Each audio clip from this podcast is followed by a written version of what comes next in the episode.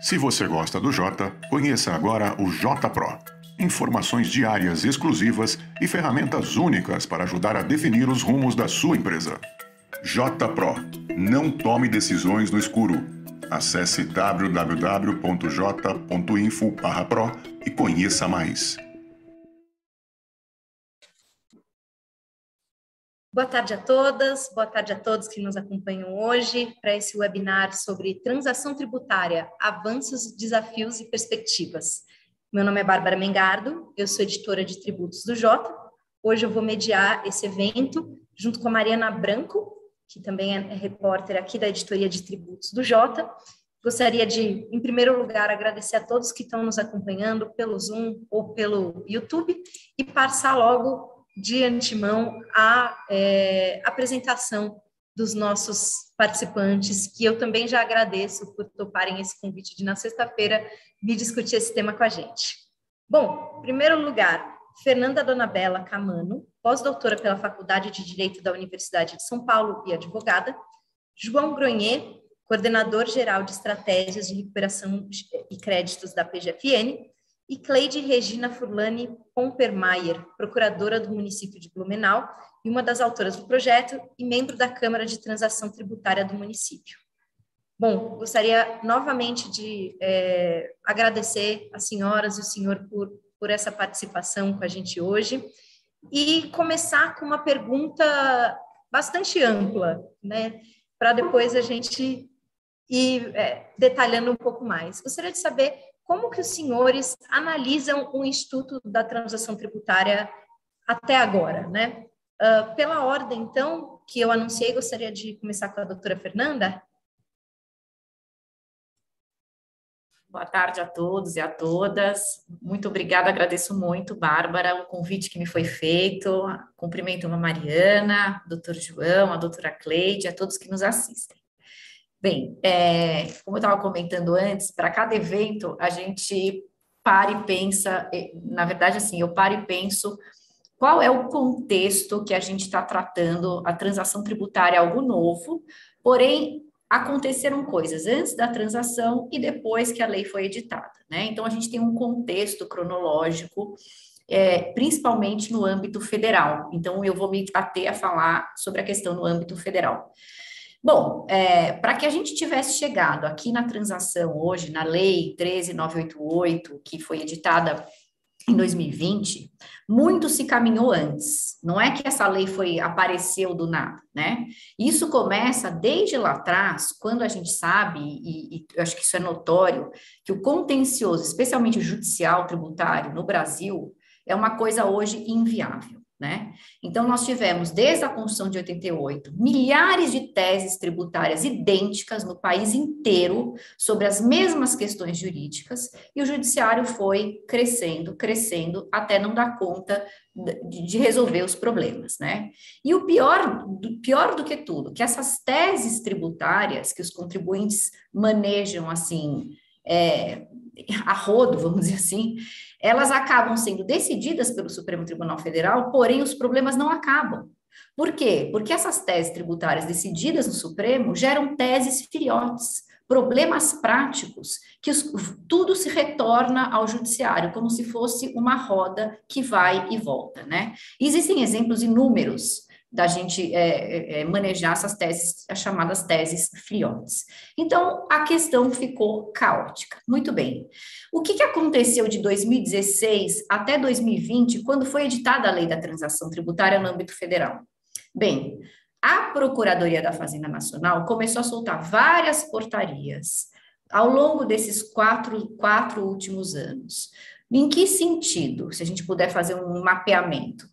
No sentido de começar a dialogar com efetividade é, nessa relação entre fisco e contribuinte. Então, a Procuradoria soltou, por exemplo, é, é, é portarias, como, como, por exemplo, a Portaria 396, que fala do regime diferenciado de cobrança do crédito tributário. Depois, ela soltou uma portaria é, trazendo o PAR. O que, que é o PAR? É um procedimento administrativo de responsabilidade tributária. Isso acontecia no Judiciário. E agora a gente, a procuradoria consegue resolver isso no âmbito administrativo. Então vocês vejam que é um caminho que começou a escoar, do, sair do poder judiciário as questões e elas começaram a ser transferidas para o ente público e o contribuinte. Então, a transação tributária não é que ela apareceu do nada, ela veio se solidificando nesse movimento de conscientização do diálogo, que eu acho que isso é super importante a gente ter em mente, né? E aí, o, é, o, que, o que foi um grande marco no âmbito federal do diálogo foi a portaria 33 da PGFN que ela instituiu, por exemplo, o PRDI. Então, o PRDI, que hoje o contribuinte pode se insurgir, depois ele é notificado do crédito inscrito em dívida ativa e pode é, dialogar né, no âmbito administrativo a respeito da exigência de um crédito tributário. Então, eu, eu falei isso rapidamente para trazer esse contexto para vocês, para vocês entenderem que quando a lei da transação no âmbito federal foi editada, muito tinha se caminhado o que, que mudou? Mudou que agora está sacramentado o poder do fisco e do contribuinte dialogarem. E aí a gente tem dois caminhos, como o doutor João estava explicando, é, inclusive antes da nossa, da nossa conversa. A gente tem no âmbito federal a transação na cobrança e no âmbito federal também a transação das teses tributárias, dessas teses que os contribuintes, assim, o judiciário não, não suporta mais, né? E aí, é, Bárbara, eu não sei como você gostaria que é, eu, eu, enfim, que eu caminhasse ou se eu prosseguisse, porque eu tenho duas perguntas em relação a. Na verdade, são dois problemas práticos que eu queria suscitar em relação à transação na cobrança, que ocorreram nesses dois últimos anos, vamos dizer assim, de experiência, né? Porque o que eu falei foi o passado, o que, que aconteceu até a lei da transação. E agora a gente tem passado para o futuro, pro, passado até hoje, né? Então, da edição da lei até hoje, o que, que a gente verificou de experiência, e depois a gente tem uma perspectiva futura, que eu também gostaria de falar. Então, eu não sei se você, é, é, como vocês querem manejar, se eu continuo, se eu paro, se eu faço a pergunta, se eu, você quer ouvir os demais, como você quiser.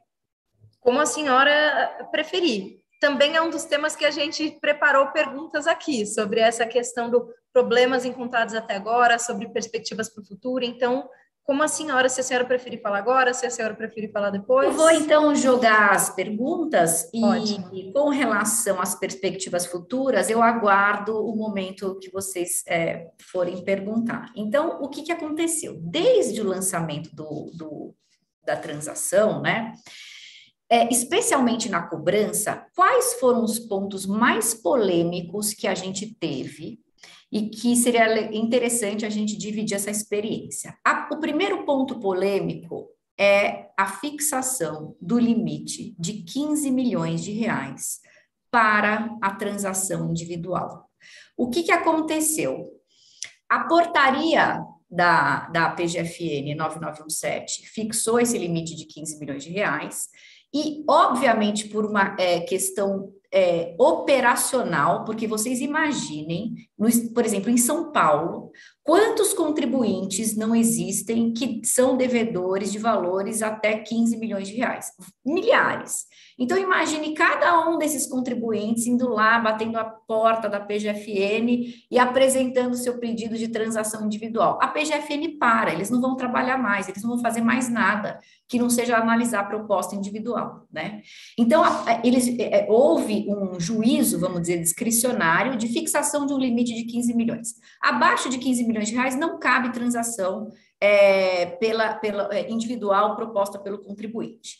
E aí começou uma polêmica, inclusive uma associação, eu fiquei sabendo, ingressou com uma ação para é, é, pedir a, a, declaração de nulidade desse limite de 15 milhões de reais. Eles tiveram um provimento, tiveram uma decisão favorável em primeira instância, a Procuradoria reverteu, foi a informação última que eu tive, né?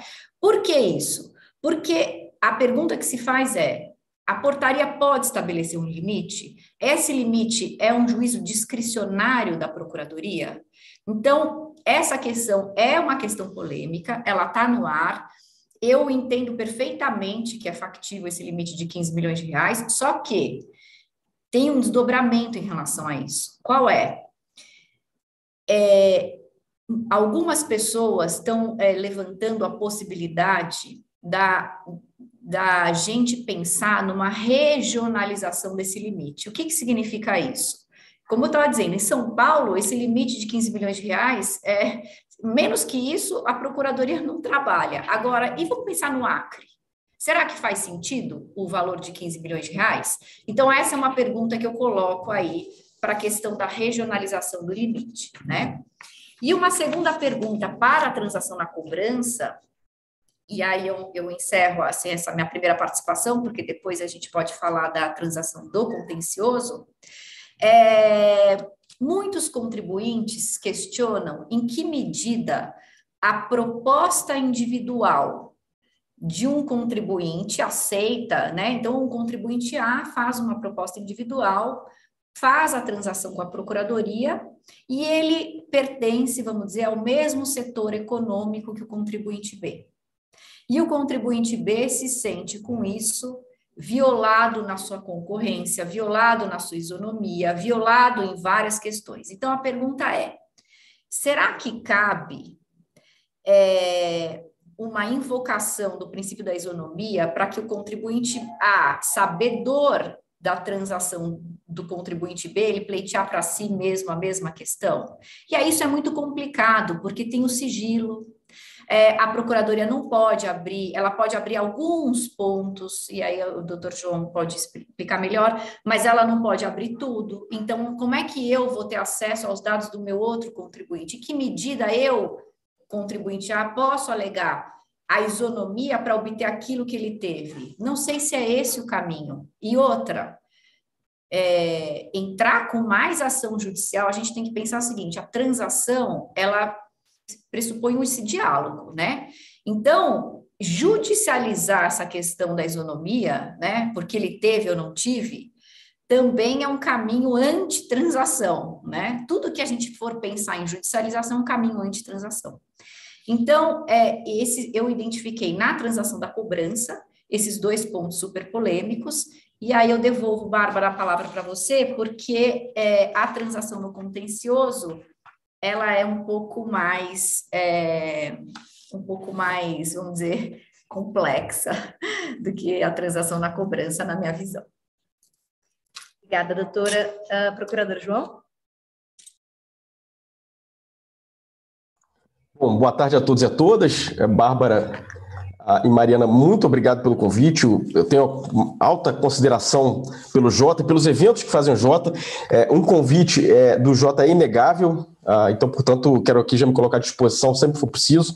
É, vocês têm um senso de de, de, temática muito relevante. É difícil ver um, um, um, webinário do Jota que não toque no ponto sensível é, para o nosso país, para a União, para os estados, para os municípios e para os contribuintes. Então, eu queria aqui deixar meu registro, com satisfeito estou de estar aqui com vocês e mais satisfeito ainda também de estar aqui com a doutora Fernanda. É um prazer, estudiosa do tema e, e, e que eu sempre a, a, tenho o hábito também de ouvir muito atentamente, porque contribui. Veja, é, a transação, primeira consideração que eu queria fazer, a transação não é um instituto pronto.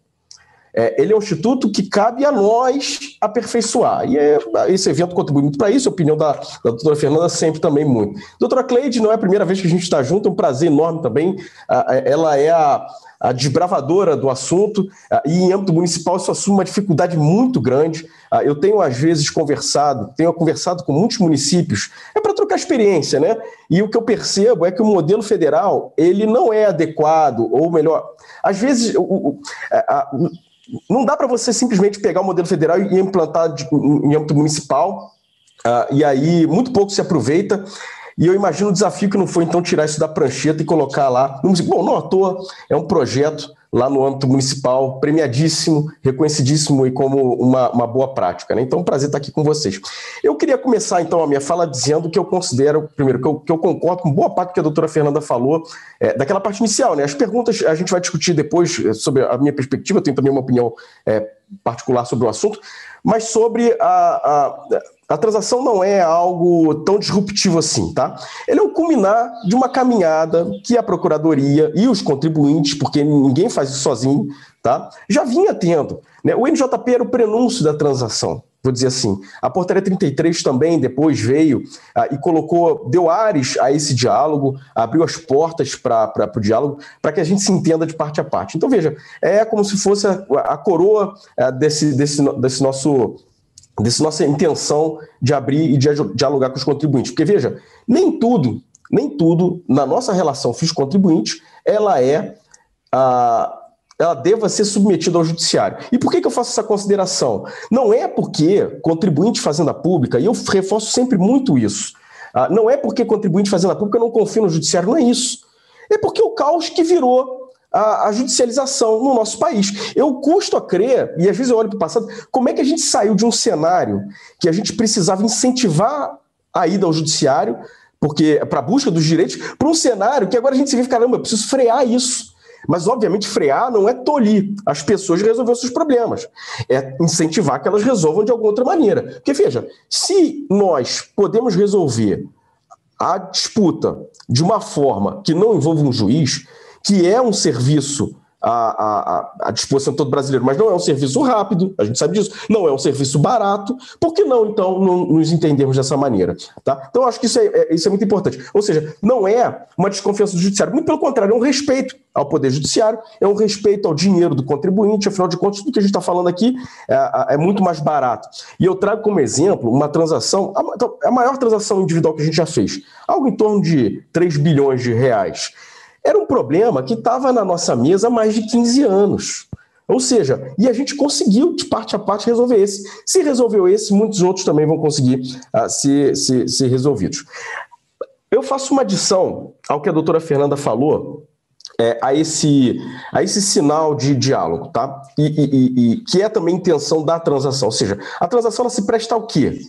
Ela se presta, obviamente, a encerrar essas disputas, a, a, a permitir aqui a considerações de parte a parte, renúncias de parte a parte também, porque não dizer, resolvam problemas, mas ela também me parece ter um papel fundamental no nosso país, que eu não vejo paralelo é, eu não via paralelo na OCDE e eu acho que agora a gente se alinhou, que era superar uma desigualdade, uma fratura exposta no nosso país, que eram os remitentes programas de refinanciamento, chamados refis, perto, chama como quiser. Tá? Mas uma coisa é fato: aquilo era desigual, aquilo não era justo, aquilo não era bom. Pode ser bom para o contribuinte que deve e ele vai lá, ingressa e acha que, bom, me beneficiei aqui, estou pagando com desconto. Mas veja, o concorrente direto dele pode estar tá fazendo a mesma coisa sem nem precisar. E isso é, é aí que mora a injustiça. Certo? Então, veja, é, como é que a gente. Como é que os países sérios dedicam atenção a essa questão de o contribuinte estar em fragilidade econômica? É, o remédio ele é um só em todos os países da OCDE. É você criar políticas públicas de pagamento do tributo com desconto, com alongamento, com benefícios, não tem dificuldade nenhuma. Agora, desde que com critérios, isso é óbvio. Certo? E aí veio, então, a 13988, da, da conversão da medida provisória, na minha perspectiva, como um grande projeto para superar. Tá? Então, me entristece muito, já entrando aí também num outro assunto que é muito polêmico, quando eu vejo discussões que foram, como aquelas que foram aprovadas no Senado Federal, agora estão submetidos lá à Câmara dos Deputados, que é da reabertura do PERT. Veja, eu não vejo a menor necessidade. O que eu não estou querendo, o que não significa que a transação não precisa de ajustes. Precisa sim, e, e, e é para isso que a gente discute. Se fosse um produto pronto, não precisaria desse webinar aqui. E precisa sim. Agora, é, uma coisa é, é para mim é fato. A gente regride muito em termos de justiça, em termos de responsabilidade fiscal, em termos de constitucionalidade, se a gente uh, investir num projeto de lei aqui linearmente concede desconto a quem quer que seja. Isso, sob a perspectiva da justiça, é um absurdo, é desigual. Ah, isso vulnera não só as normas orçamentárias, isso não preciso nem dizer. O orçamento é altamente vulnerado por causa disso. Primeiro, porque não tem ah, contrapartidas, tá? A renúncia fiscal é evidente. E quem falou isso ah, não fui só eu. O TCU também já falou isso. Mas a gente tem um outro aspecto, que é ah, inegável e a gente não tem como correr. Vulnera também a concorrência. Porque, veja, se duas pessoas em situações diferentes podem aproveitar o mesmo benefício, é claro que alguém está em franca desvantagem. É a mesma coisa, eu faço a comparação a, com a política pública, por exemplo, do auxílio emergencial. Alguém aqui nesse webinário cogita pagar auxílio emergencial para pessoas físicas que precisam do auxílio emergencial e para pessoas físicas que não precisam do auxílio emergencial? Ou seja, digamos que uma pessoa esteja ah, com, as suas, com a sua saúde financeira ah, perfeitamente em dia Tá? Ou seja, ela consegue se vestir, se alimentar, ter sua vida social, ter educação, ter saúde, etc. Ela, por acaso, precisa de uma política pública de auxílio emergencial? É evidente que não. E a mesma coisa, por que a gente não faz isso, não aplica esse mesmo raciocínio com o refis? Ou seja, uma pessoa jurídica, eu sei que foram poucas, tá? Mas houve uma pessoa jurídica que é saudável economicamente, atravessou a pandemia inteira e, e aliás, às vezes até se beneficiou da pandemia, porque teve é, é, é, atividades, atividades econômicas que se beneficiaram. Para que, que ela precisa? Desse desconto linear. Para mim, não tem a menor necessidade, ah, e, e, esse também é um assunto que, para mim, é muito caro e a gente precisa discutir o mais seriamente possível e de maneira honesta, de parte a parte. Eu sei que muitos vão, vão discutir esse assunto olhando para o próprio problema, mas veja, é, é, muitas vezes encarar o próprio problema dessa forma, você cria um outro, uma outra dificuldade ali na frente, que é vulnerar a concorrência e mostrar que o nosso país não é sério o suficiente para atrair investimentos. Então, Bárbara, esse é, é, o panorama inicial. Eu acho que a transação ela veio é, essencialmente para atacar esses dois pontos. Primeiro, para superar é, contencioso que a, a, o NJP, o negócio de processual para não conseguir superar, superar, e segundo, para que a gente freie esse ímpeto legislativo de criar de, ou de reabrir programas de parcelamentos lineares que desde 2000 devem ter somados aí mais de 30. Obrigada, procurador. Procuradora Cleide. Boa tarde, boa tarde a todos. Uh, obrigada, Bárbara. Obrigada, Mariana. Saúdo aqui aos colegas João e, e Fernanda também. É, em Blumenau, nós começamos o programa da transação é, em do, começo de 2017. Eu e a minha colega, a doutora Ângela, eu não fiz esse projeto sozinha, nós passamos de maio a dezembro para, para colocá-lo em prática. Mas, como era um projeto piloto, e, e eu, é, eu tinha recém-chegado de Brasília, porque eu participei de uma comissão do Senado Federal da desburocratização, e lá muito se falava em desburocratização. E quando eu voltei dessa comissão, eu pensei, algo deve ser feito, e ouvindo a fala do, do procurador João, ele tem razão, né? Quando ele diz que não, nós não somos contra o Poder Judiciário, pelo contrário, doutor João, quem dá causa é o Estado ao, ao, a esse excesso de processos no Poder Judiciário. Sendo o Estado o causador, é ele que tem que apresentar uma solução. E digamos que foi isso que nós tentamos fazer. Na nossa vara, em Blumenau, nós tínhamos 67 mil executivos fiscais, 35 mil deles abaixo de 5 mil reais. E nós não podemos pensar. É, é, e aí, tudo que foi falado pelos meus colegas até aqui, ele se resume em cumprimento do princípio da eficiência, em cumprimento do princípio da razoabilidade, no tão falado compliance, né? Que, que nada mais é do que a boa gestão, e principalmente o princípio do interesse público. Nós não podemos mais perder tempo nos dias de hoje discutindo pequenos valores, fazendo com que o procurador trabalhe em algo que não se reflete no cumprimento do princípio da eficiência. E foi aí que nós pensamos, eu vou aproveitar esses seis minutos, sete, que, que foi o, o tempo que, que os colegas também falaram, para tratar um pouco do projeto e de como ele funciona, né? Eu sempre digo que o que nós fizemos em Blumenau foi sair de uma ditadura fiscal. Vejam que o código ele foi editado exatamente em 1966, em plena ditadura, né? E aí nós temos sempre esse, essa problemática do contribuinte não conversar com o fisco. Então, nós saímos da ditadura fiscal para uma democracia fiscal. Então, a adoção dos métodos de solução adequada de conflitos, ele vem ao encontro a essa tão buscada democracia fiscal. Nós consultamos as entidades antes de de colocar em prática o projeto, porque o projeto é muito ousado.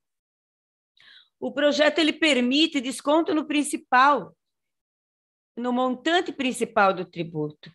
ele não fala só em descontos dos juros e da multa, mas dependente da, dependendo da situação, ele pode chegar a 70% do principal, inclusive. E como é que foi feito isso? Nós pautamos em alguns é, requisitos. Nós chamamos de requisitos objetivos aqueles para o contribuinte poder entrar no programa. Então, nós nos utilizamos de um valor que aqui tão, tão bem é, foi falado pelos colegas que me antecederam, que o modelo municipal ele não pode é, é, se equivaler ao da União, porque nós temos outra realidade. Os municípios têm outra realidade. Então, o valor que nós adotamos foi o valor dos juizados especiais, que na época nós adotamos em um valor de 40 salários, hoje nós já estamos em 60, que seria o valor dos juizados especiais federais, né? Mas começamos então com 40 salários mínimos. Depois, para não incentivar a inadimplência, nós pensamos num tempo de ajuizamento desses executivos, porque o nosso mote então seria os ajuizados, justamente para eliminar essa quantidade de processos. E também para não incentivar a inadimplência, que pudesse ser feito apenas uma vez. Aí a quantidade do desconto é aí que está o segredo da nossa transação. Ele tem uma tabela, nós, nós fizemos, foi até a ideia da minha colega Ângela, a tabela, eu dei a ideia dos é, pressupostos, que foi o histórico fiscal, o tempo de duração da ação é, a hipossuficiência econômica do contribuinte e se há algum problema de saúde grave na família, o risco do município em perder a ação e se esse risco está amparado por decisão já proferida em repetitivo, é, súmula vinculante ou repercussão geral. Só que daí nós consultamos o Ministério Público, e o Ministério Público disse: Mas como é que vocês vão fazer essa averiguação para esses requisitos? Aí que entra minha colega Ângela. Ela diz: Cleide, vamos fazer uma tabela. E essa tabela nós utilizamos como no concurso público. Vai ter uma nota para cada critério. Então, de 0 a 5 a cada critério, dependendo do quê? Da prova do contribuinte.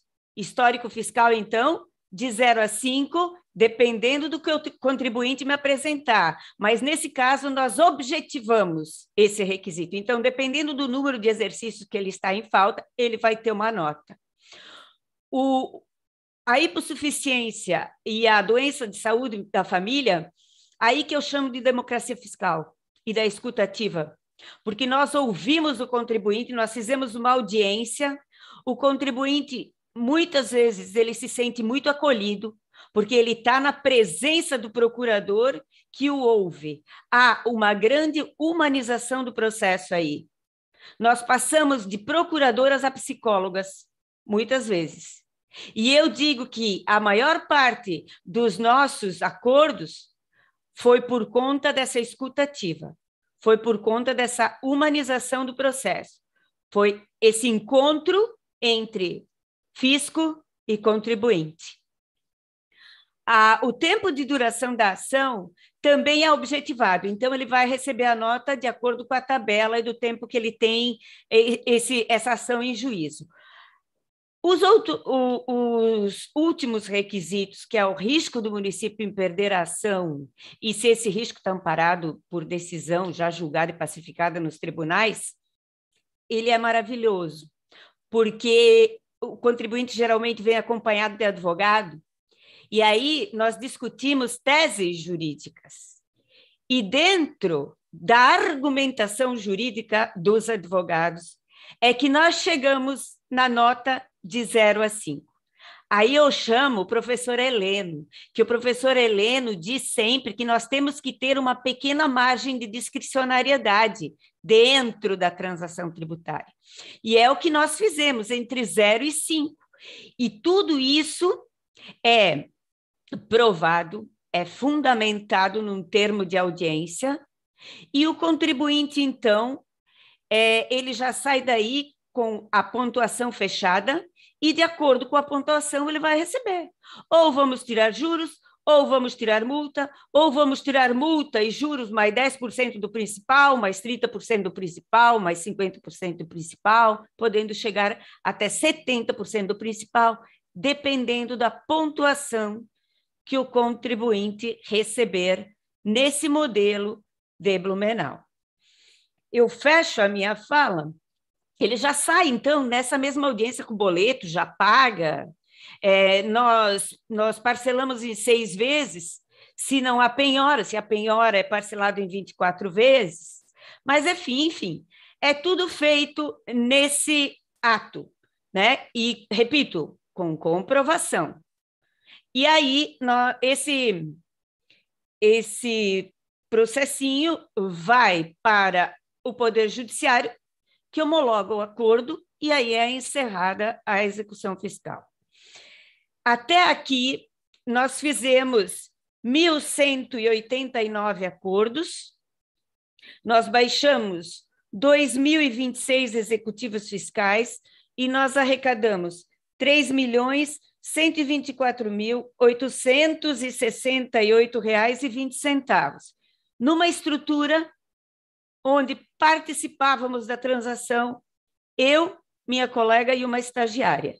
Lembrando que nas procuradorias, nós temos que é, sempre exercer outras funções, nós cumulamos funções. Então, eu e minha colega, obviamente, que não fizemos só isso. E esses números que eu passei foram de 16 audiências semanais somente. E hoje, então, por conta do Prêmio Inovare, que em 2020 nós somos premiados com o Inovare, nós temos em Blumenau, onde vocês me veem aqui, é o meu espaço novo. É, nós temos o Sejusc tributário, que operacionaliza a transação, agora sim, numa parceria fechada com o tribunal. E agora, nós não temos mais aquela pequena estrutura, nós temos uma grande estrutura e nós vamos trabalhar com processos até 60 salários mínimos de valor histórico e de executivos fiscais ajuizados até 2018. A lei ela foi publicada há uma semana. E a nossa meta é baixar, então, os 35 mil processos que correm na vara com esses valores. Então, eu aproveitei esse espaço para falar um pouco do modelo, viu?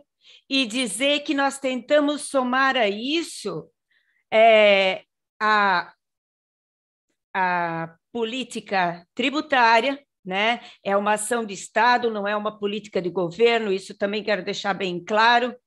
É, isso tudo é feito pela lei, os critérios estão regidos na lei, a Câmara é composta por procuradores municipais. Esses números, vocês não contam o ano de 2020, que nós ficamos parados no ano 2020 por, por conta do ano eleitoral.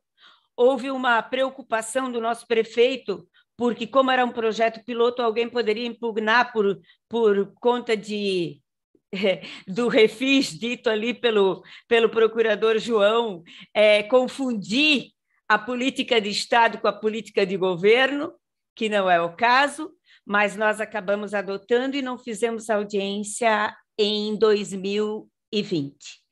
E é isso. Passo a palavra aos demais colegas. E a, e a Bárbara, evidentemente, e a Mariana.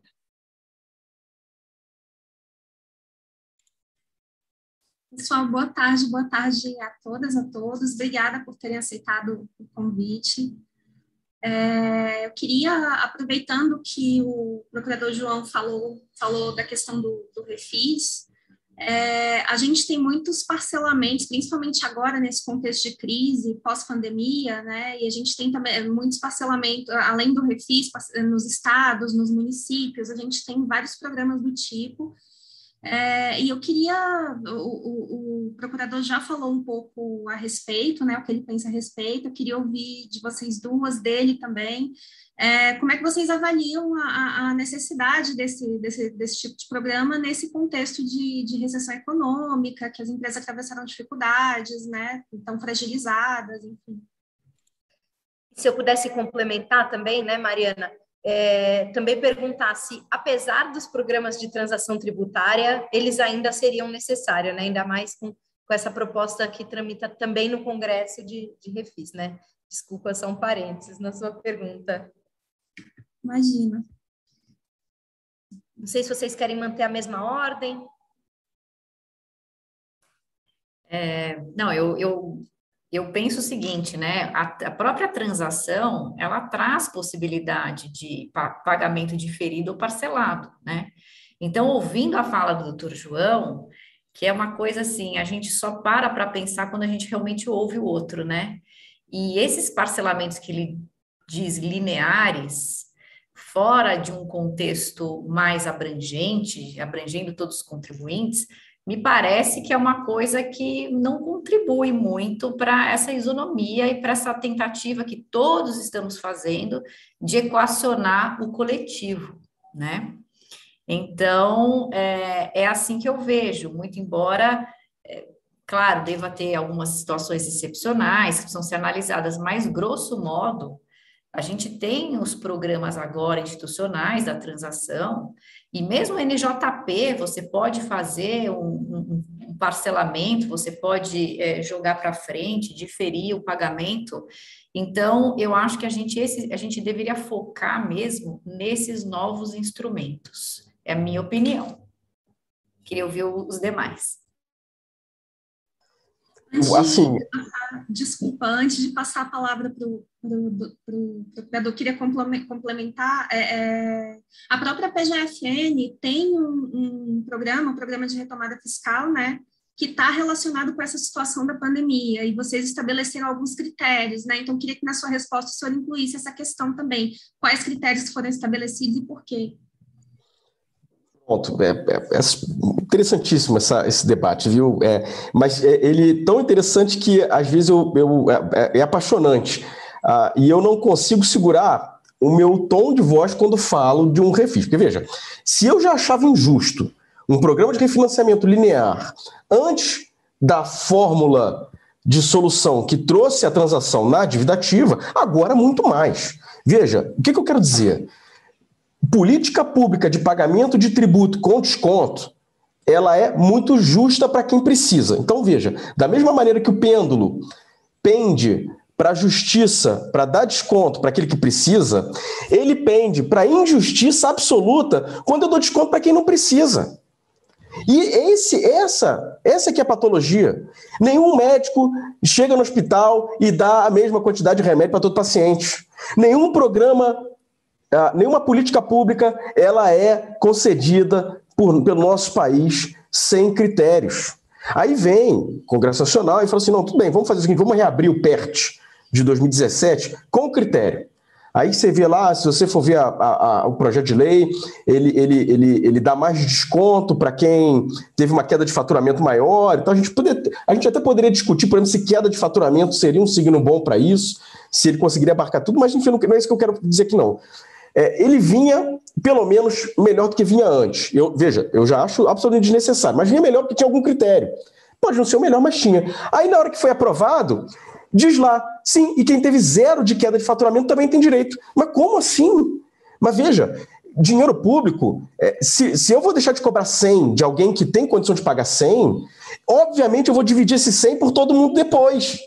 Isso é óbvio. Na, no, no, direito tributário, a gente está submetido a esse tipo de risco. Ou seja, o que não for pago por aquele que tem condição de pagar é repartido por todos, inclusive onera aquele que está em dificuldade econômica. E só não enxerga isso quem ah, ah, ah, se beneficia do programa de recuperação fiscal. Aí você vai falar assim: ah, quem aproveitaria um refis hoje?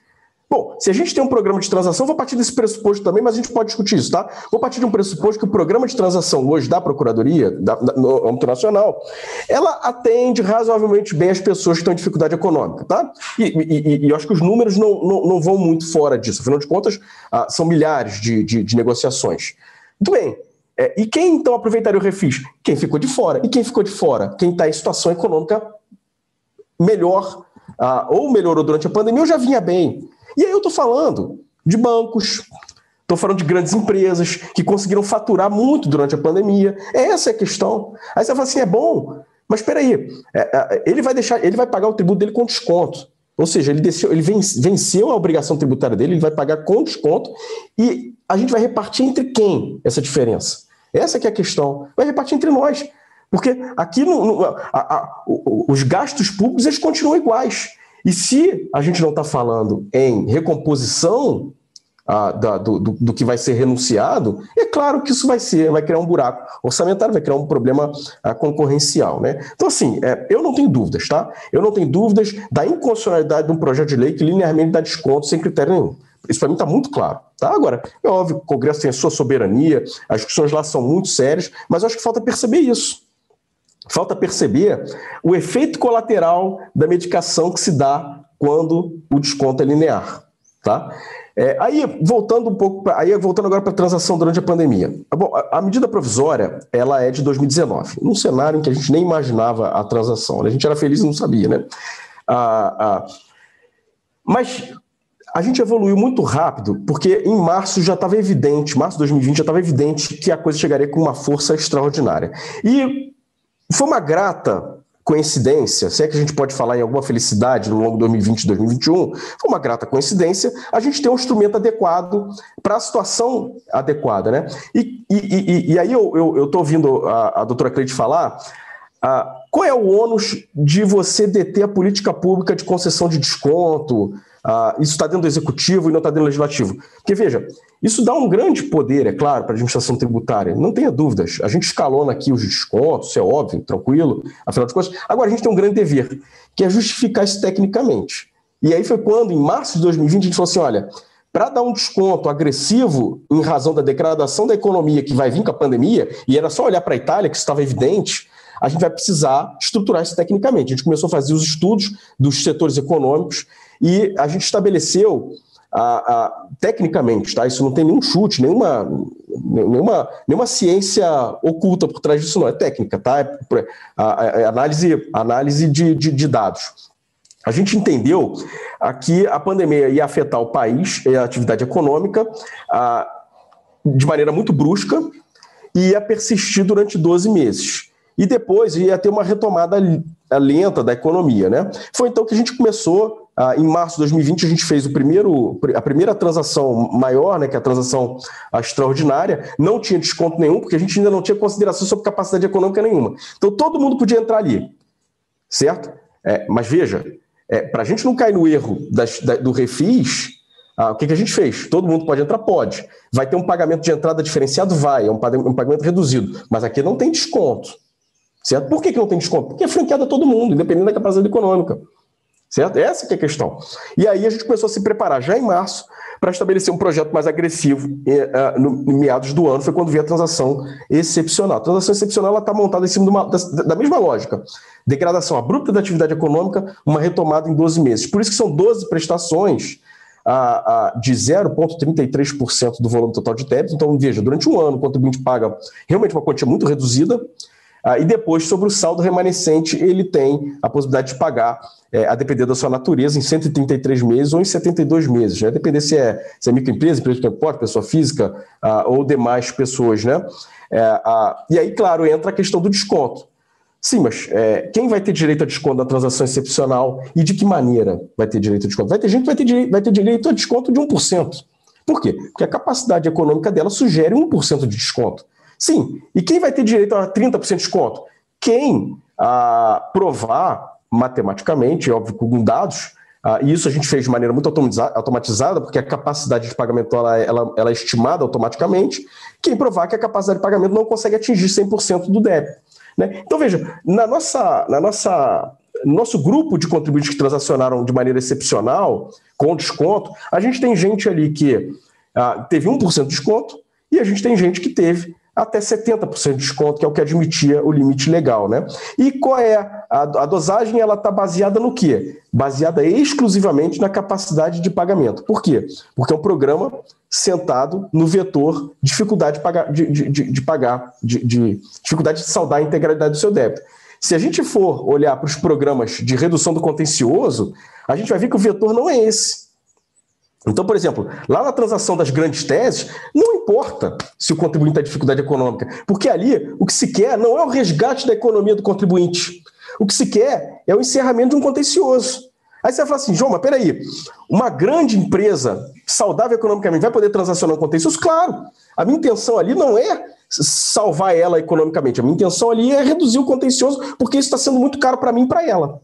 Certo? Agora, na transação da dívida ativa, é, em que a ideia é, de alguma maneira, arrecadar recursos, dinheiro para o povo do nosso Brasil, mas sempre levando em consideração a capacidade econômica do contribuinte, eu não posso fugir da discussão da capacidade econômica do contribuinte. Ou seja, eu só vou dar desconto para aquele que mostrar que não tem como pagar tudo e na medida em que ele não pagar tudo. Porque aquele que puder pagar tudo está uh, fora desse programa.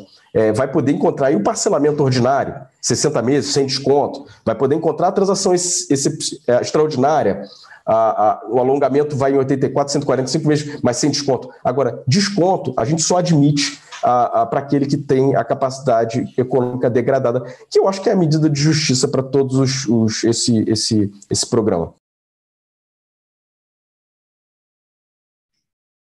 É, doutora Cleide? Olha, eu vou ser bem breve e vou resumir o que eu penso. O Refis é uma política de governo, é uma política eleitoreira, enquanto que a transação é uma ação de Estado. Há uma grande diferença. Quando nós fizemos a transação, porque o que é a transação? Se não uma maneira de extinguir a lide o crédito tributário por meio de concessões mútuas. E é ali que está o segredo, né? Transação igual a, a concessões mútuas. E eu faço isso com critérios. E por que, que eu faço com critérios? Porque a transação ela é uma medida de exceção. Ela não é uma medida para todos.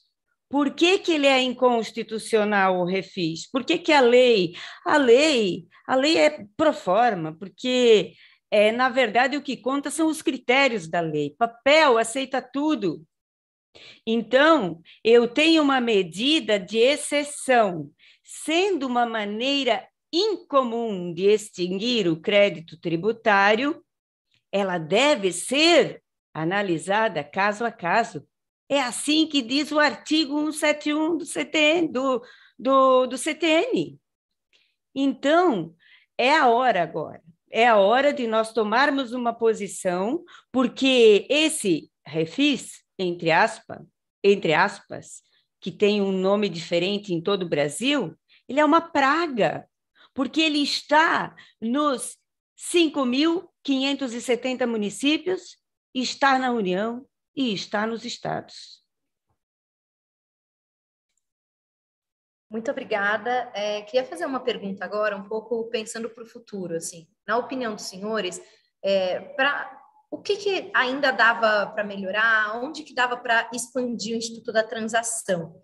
Especificamente para procurador João e procuradora Cleide, queria perguntar se tem alguma novidade para a área de vocês para 2022 e uma pergunta que eu sei que é bem da, da área da doutora Fernanda é quais temas seriam bons candidatos à transação no contencioso?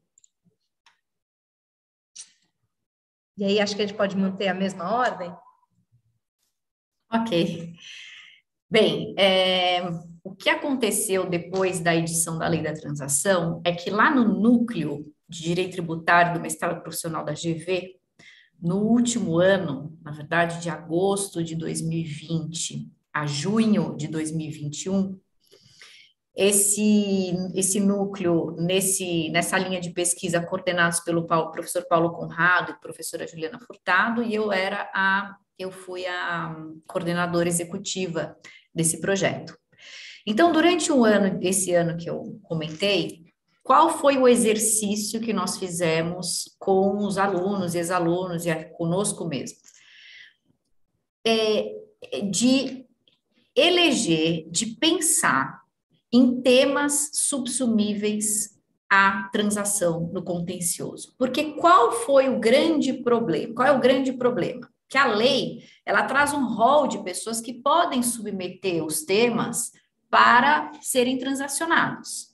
Mas eu, eu, eu, eu, eu desconheço, fora a transação da PLR, que aconteceu agora em maio de 2021, que foi o primeiro edital de transação do contencioso que a Procuradoria da, da Fazenda Nacional fez, e foi muito exitoso, fora essa, é, esse tema, eu desconheço é, outras propostas. Está é, tá muito difícil as pessoas proporem, pararem para pensar, para estudar e proporem temas transacionáveis, porque você precisa obedecer os requisitos da lei. Então, qual foi o nosso exercício? Foi justamente esse. Vamos, vamos trabalhar aqui em temas transacionáveis. E aí, o que foi interessante é que os próprios alunos e ex-alunos, na prática diária deles, cotidiana, eles levantavam o problema e nós, em grupo, construíamos essa, essas teses passíveis de transação. E aí a gente fez, ao final desse projeto, a gente fez um e-book, né? Que, cujo tema é transação no contencioso tributário federal, temas de possível eleição.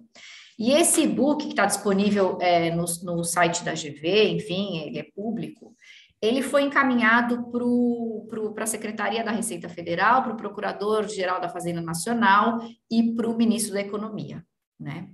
E eu também tenho conhecimento de que esse book está sendo estudado e analisado dentro desses órgãos, tá? Então, foi uma grande importância do trabalho que a gente fez. Agora, eu selecionei para vocês terem uma ideia aqui, para o nosso público ter uma, ter uma ideia, três temas para vocês verem a abrangência dos temas que podem ser subsumíveis à transação no contencioso.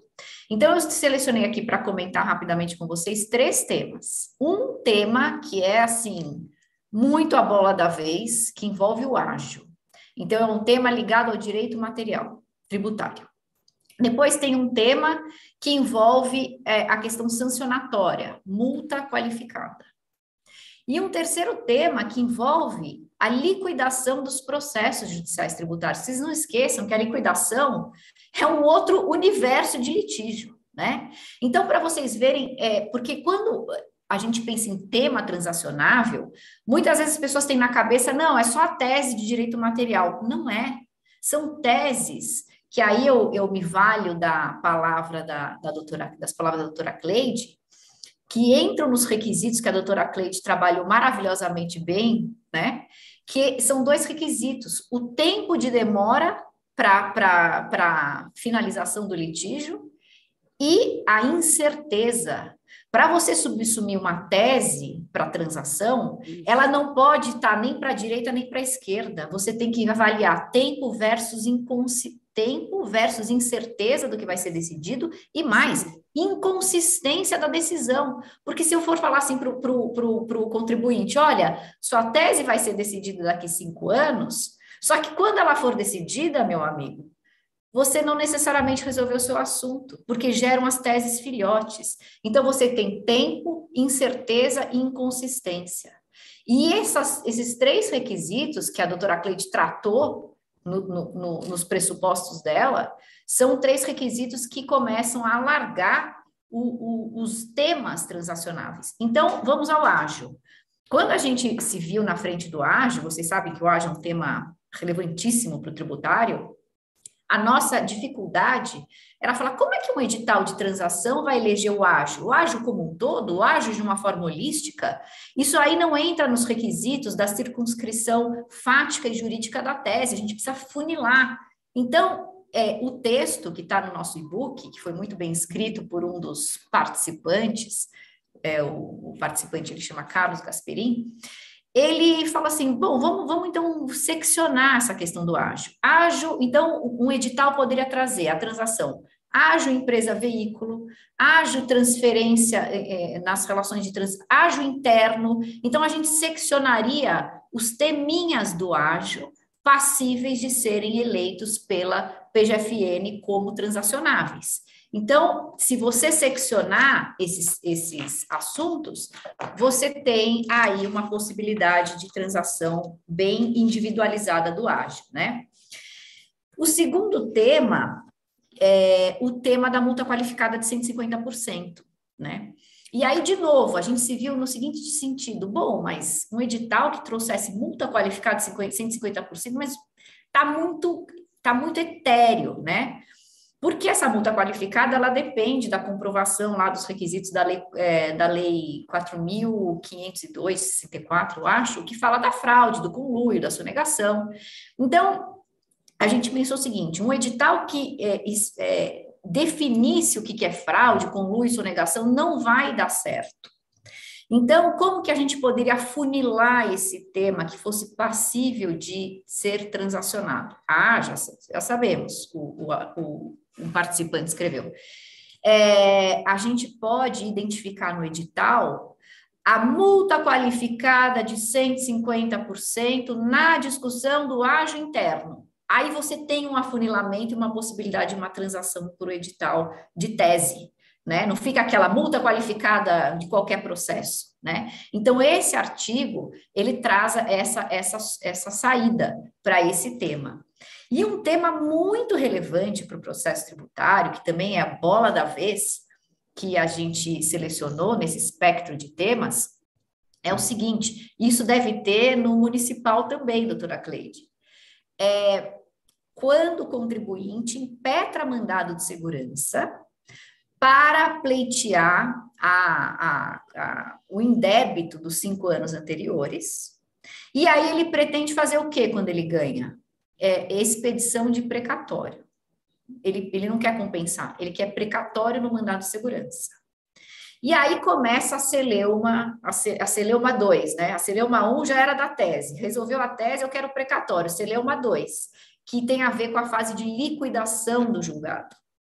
Então, a, é, o fisco, pelo menos o federal, entende que você não pode pedir precatório e mandado de segurança pelas súmulas 269 e 271, que mandado de segurança não é substitutivo de ação de cobrança e mandado de segurança não pode é, servir para você pleitear as, as parcelas, é, o indébito das parcelas pretéritas à impetração.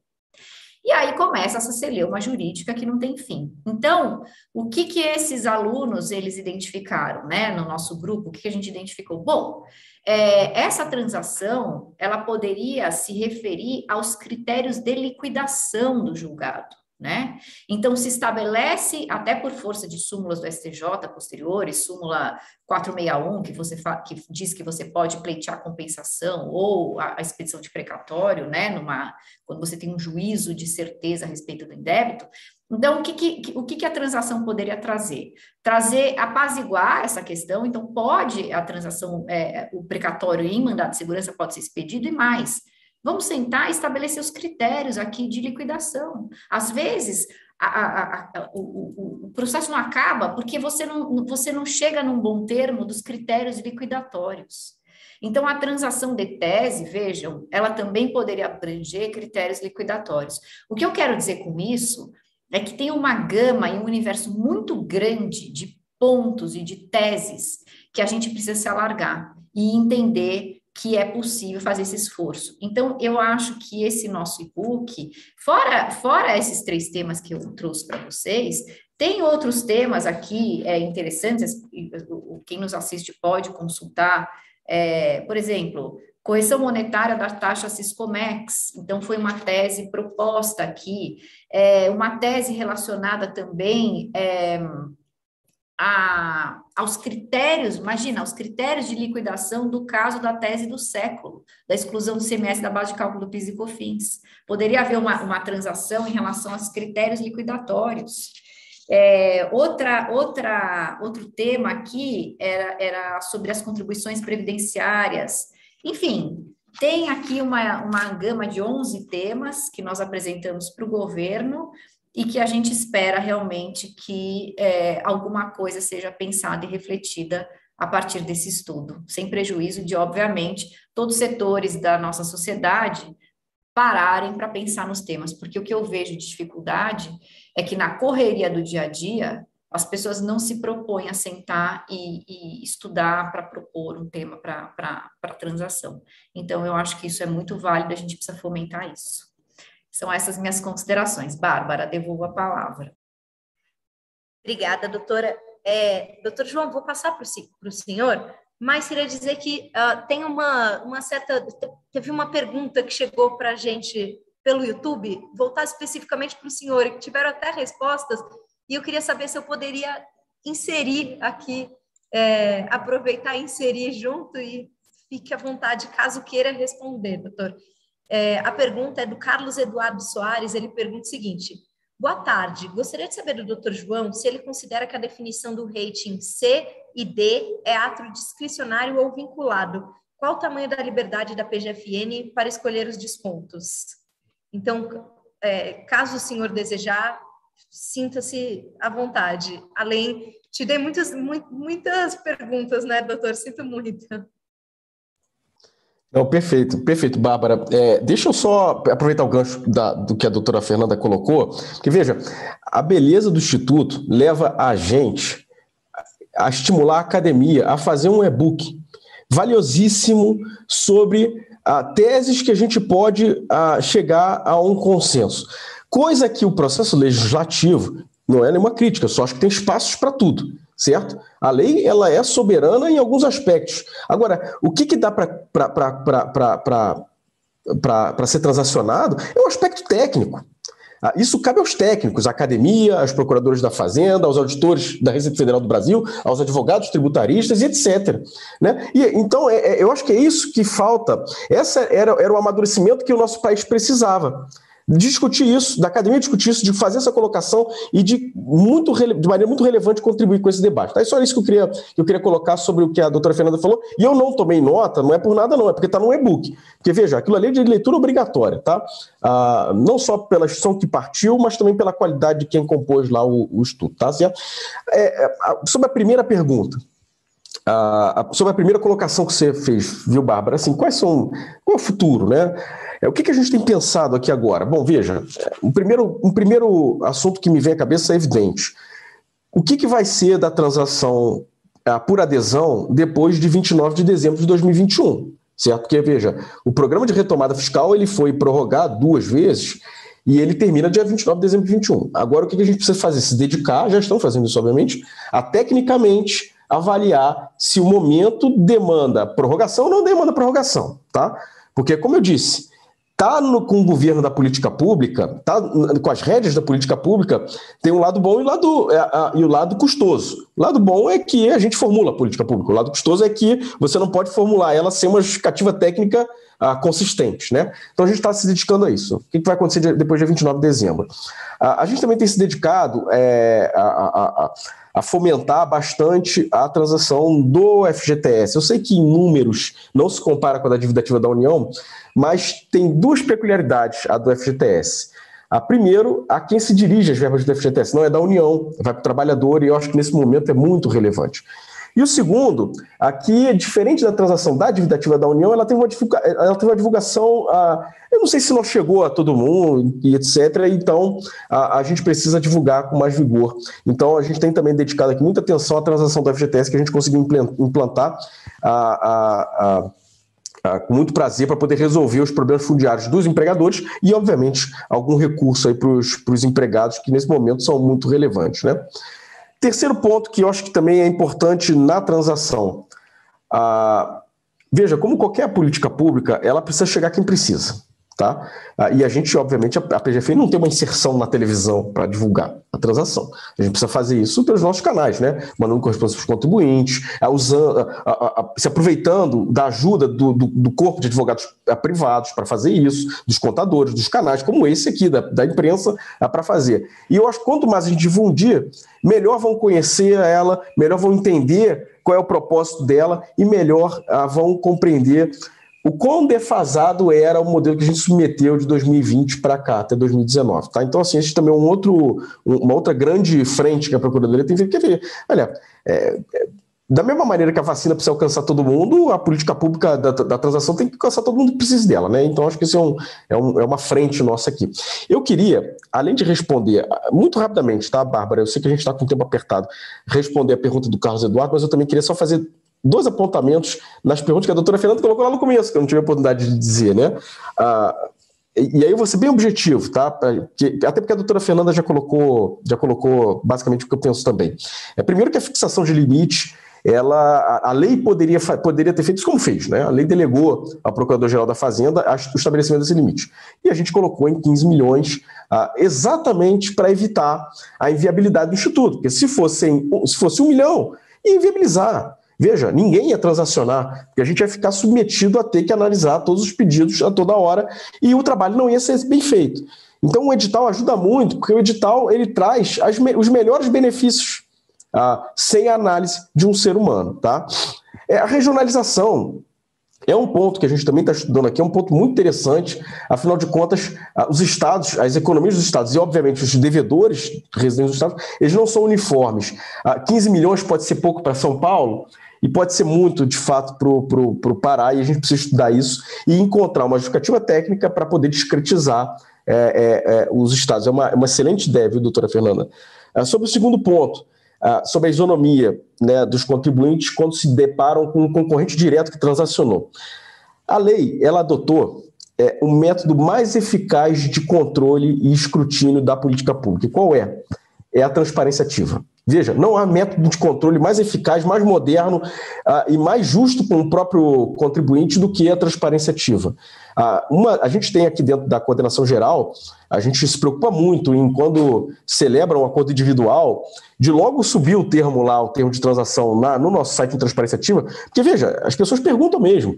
É, às vezes a gente fecha aqui uma transação, a, a imprensa noticia a, a, transação e, e, e, antes da gente subir lá, eu já estou recebendo aqui pedido de like para poder divulgar a transação. E isso é bom. Veja, é, a política pública ela precisa ser conhecida por todo mundo, os seus critérios precisam ser conhecidos por todo mundo, porque é isso que escrutina ela. Ela só para de pé porque é pública. Porque se fosse, se fosse sigilosa, se fosse um segredo, é, ela não ficaria. E eu, pessoalmente, com a responsabilidade que o Estado me deu de servidor público, eu não, me assum, não assumiria fazer nada em segredo é, desse nível. Né? Então, acho que todo mundo tem que ter essa consciência. E os advogados privados também, tá? Ninguém quer fazer nada em segredo, não. Muito pelo contrário. Né? Ah, todo mundo quer fazer as claras. É, então, assim, a, a, eu, eu, acho que a, essa questão da, da melhor, da busca por uma isonomia nos, nos, acordos, ela passa muito por isso, sabe? Por conhecer o que, que o meu concorrente fez. Agora, eu tenho percebido que a, os detalhes das negociações eles é, são tão delicados, às vezes, olha, o nível de garantia, o nível de desconto, que as pessoas logo falam assim: ah, ele teve 30% de desconto, eu quero 30% de desconto também. Sim, mas espera aí. É, primeiro, tem que mostrar que a sua capacidade econômica é semelhante à daquele que ah, teve o, os 30% de desconto. Segundo, envolve garantia, envolve dificilmente uma, uma transação individual, ela, ela ela tem um plano de pagamento igual a dos outros. Geralmente tem prestação balão, porque é a, trabalha com safra anual, ou então, por exemplo, vai receber um precatório grande no ano que vem, então já coloca uma grande prestação ano que vem para poder ser saldada por esse precatório. O nível de garantia, e o estudo do INSPER mostrou isso também, é muito interessante. A gente tem desde a de penhora de marca, até, até as mais tradicionais, penhoras de imóveis, seguro-garantia, penhora de bens móveis, etc. Né? Então, essa riqueza precisa ser captada para o contribuinte para ele se colocar no mesmo lugar e pleitear os mesmos descontos. E a orientação da Procuradoria não é diferente dessa, tá? Estando na mesma situação fática, é para dar a mesma solução jurídica, que é uma transação ah, com aquelas mesmas considerações. Tá? Então, assim, isso que eu, que eu queria dizer. Né? Ah, e sobre a pergunta do Carlos Eduardo Soares, ah, veja, a em primeiro lugar, a capacidade econômica do contribuinte ela se baseia em critérios econômicos e financeiros do próprio contribuinte. Né? Ela é absolutamente transparente para o contribuinte, não é para todos, afinal de contas está submetido ao sigilo fiscal. Para o contribuinte, ela é absolutamente transparente, ele sabe exatamente o porquê que a gente chegou à conclusão de que ele tem a capacidade, por exemplo, estimada de pagar 100 mil ao longo de cinco anos. Tá? Então, veja, ele sabe, conhece a equação matemática, conhece é, as métricas da equação matemática e por que, que a gente disse que, presumidamente, ele pode pagar 100 mil ao longo de cinco anos. Se ele pode pagar 100 mil ao longo de cinco anos e o débito dele é de 100 mil, ele não vai ter desconto nenhum. Por quê? Porque ele pode pagar 100 mil em cinco anos. Ah, mas digamos que o débito dele seja de 150 mil. Nesse caso, como a capacidade econômica dele para saldar em cinco anos é menor do que o volume total de débitos, a gente começa a entrar com os descontos. Né? Essa que é a lógica por trás. Tá, mas isso não é suficiente. Trabalhar com presunção nem sempre é garantia de estar tá certo. É, e entra as revisões da capacidade de, de, de, de, de pagamento. Né? Não é tarefa simples, tá? mas ela se assemelha muito a malha fina, por exemplo. Quando a gente se predispõe a discutir capacidade de pagamento presumida para ir para uma capacidade de pagamento efetiva, não adianta a gente querer mudar só uma métrica da equação matemática. Não. A gente vai discutir como se fosse a malha fina mesmo. Olha, vamos então abrir as contas aqui, abrir aqui a, a fazer uma análise financeira de balanço da, da, da, da, companhia ou da empresa para poder estimar o que, o quanto ela pode pagar. Não raro, por exemplo, as empresas chegam assim: olha, eu tenho aqui um TAC no seu trabalho que compromete a minha capacidade de pagamento, isso precisa ser considerado. Ah, é uma, é uma, é uma, uma boa questão a ser colocada. E, e, e, e a nossa equação matemática, ela não tem lá uma métrica taques celebrados pela empresa. Não tem, obviamente não tem. Né? Então a gente vai para isso. Eu acho que o contraditório para a defesa, ela, é, somada à transparência para o contribuinte, é, da, da, da, capacidade econômica e a garantia de que uma impugnação faz com que a gente possa chegar à capacidade efetiva, é, de alguma maneira resolve esse problema. Era isso. Obrigada, procurador, procuradora Cleide. Ah, é, o que, que eu penso em relação ao futuro da transação? Eu vou falar dos municípios. Sabe, professora Fernanda, me preocupa muito porque são 5.570 municípios. Já pensou se cada município quiser adotar o seu modelo diferenciado? Então, o que eu gostaria, o que eu gostaria para o futuro da transação é que um modelo fosse adotado. Não necessariamente o que foi implementado em Blumenau, mas que um modelo fosse adotado para que o instituto não venha a ser desvirtualizado. Né? A gente sabe que nos municípios é, há uma carência, então é por isso me preocupa e fico muito feliz de estar aqui no jornalismo do Jota, porque esse é um apelo que eu faço, exatamente para que os gestores tenham essa consciência de unificar o modelo, para que esse esforço não seja jogado no lixo. E um segundo pensamento também que eu quero deixar refletido aqui é em relação ao futuro. Eu eu fico muito feliz porque hoje nós temos um cartório da transação tributária. Quando eu falo no Sejusc hoje, eu estou falando do cartório da transação tributária, ou seja, nós temos um departamento em Blumenau com 35 mil processos só com realização de transação tributária.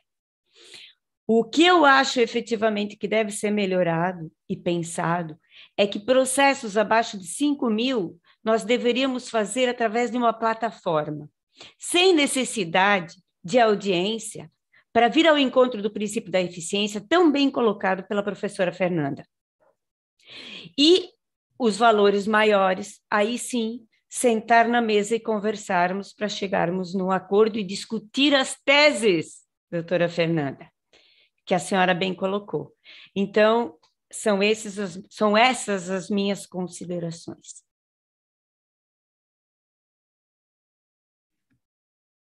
Infelizmente a gente está se encaminhando para o fim já, por conta do adiantado da hora. Eu vou fazer a última pergunta.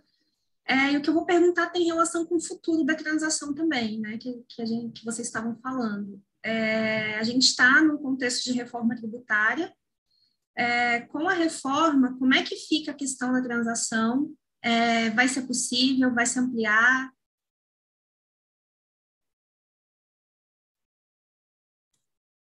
Seguindo a ordem, eu, eu penso que são projetos que podem muito bem conviver e a transação, na minha opinião, ela veio para ficar e só para crescer. Não tem reforma, não tem ato legislativo, não tem, na minha visão, nada que vá fazer dar uma marcha ré nesse processo que tanta gente está envolvida e tanta gente já comprou a ideia de que o diálogo realmente é uma saída é, para os países civilizados. Então, eu não vejo como uma coisa interfira na outra, muito ao contrário, eu acho que de agora em diante é só caminho para cima em relação à transação. Essa é a minha percepção.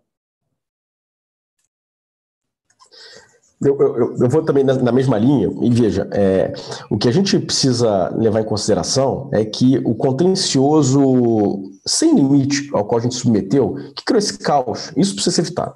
Agora, um contencioso, ele sempre vai haver. Uma inadimplência em razão da dificuldade econômica do contribuinte sempre vai haver. A gente precisava de um instrumento perene para resolver esse tipo de problema e agora veio. Então, assim, eu não vejo como a tributação, a não ser que a gente abandone a forma de sustento do Estado via tributos. Tá? E aí a gente vai criar um outro tipo de contencioso, né? Claro, aquele é, que os reis submetiam, né? Mas veja, enquanto a gente a falar em tributação, vai haver contencioso, vai haver espaço para diálogo, vai haver espaço para ah, concessões de parte a parte. É, o que a gente precisa realmente é, batalhar para evitar é que ele chegue ao nível que chegou, gerando essa insegurança que chegou ah, e essa injustiça colossal gerada pelo, pelo, pelo, pela pandêmica, ah, pelo pandêmico contencioso. Mas eu acho que veio para ficar. Uh, muitos aperfeiçoamentos ainda vão vir, muita discussão vai, vai, vai aparecer, e isso sempre de forma, forma positiva. A gente está há, há dois anos numa política que é feita há mais, há mais de há décadas é, nos outros países. E eu acho que a gente caminhou bem aí nesses últimos uh, ah, 24 meses.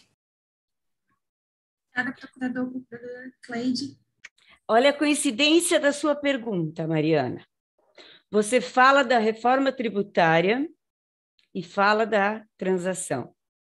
Il Sole 24 Ore é um, um jornal que vocês devem conhecer, jornal econômico italiano.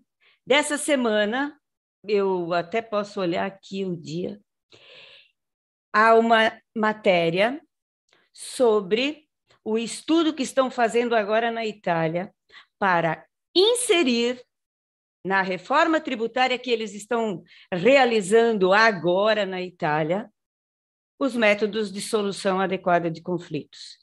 Então, respondendo à sua pergunta, a reforma tributária, o que estão propondo ali é de 1920, tá? Porque enquanto na Europa já não se fala mais em IVA, já se fala em métodos de solução adequada de conflitos para a reforma tributária, aqui retrocedem retiram o, o federalismo fiscal para inserir um IVA nacional. E passam anos e anos e anos falando nisso, estudos de tudo quanto é, vindo de tudo quanto é instituição, e não se fala na introdução dos métodos de solução adequada de conflitos. Então, assim, ó, meus parabéns à Itália, meus parabéns ao Il Sole 24 Ore, porque eu espero que isso também aconteça no Brasil. Obrigado, viu, por a oportunidade. Gostaria de agradecer novamente. Obrigada, Fernanda, João, Cleide. Foi muito bom discutir com vocês. É, eu, pessoalmente, ficaria, acho que mais uma hora aqui discutindo com vocês, porque foi muito interessante ouvir o que cada um é, tem a dizer. Gostaria de desejar uma boa tarde e um ótimo fim de semana a todos. Eu que agradeço. Boa tarde a todos. Obrigado, boa tarde. Vida longa ao Jota e as discussões que ele promove, viu? Sim.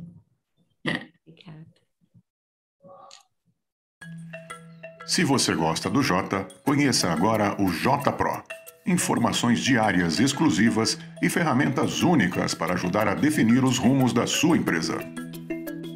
E com o J Pro Tributos, você recebe informações de bastidores e análises do andamento das principais questões tributárias em jogo no país, especialmente as discussões sobre a reforma.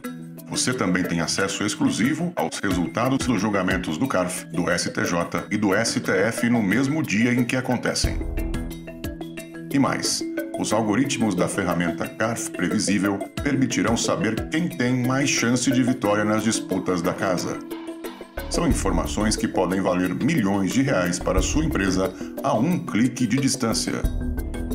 JPro. Não tome decisões no escuro. Acesse www.j.info/pro e conheça mais.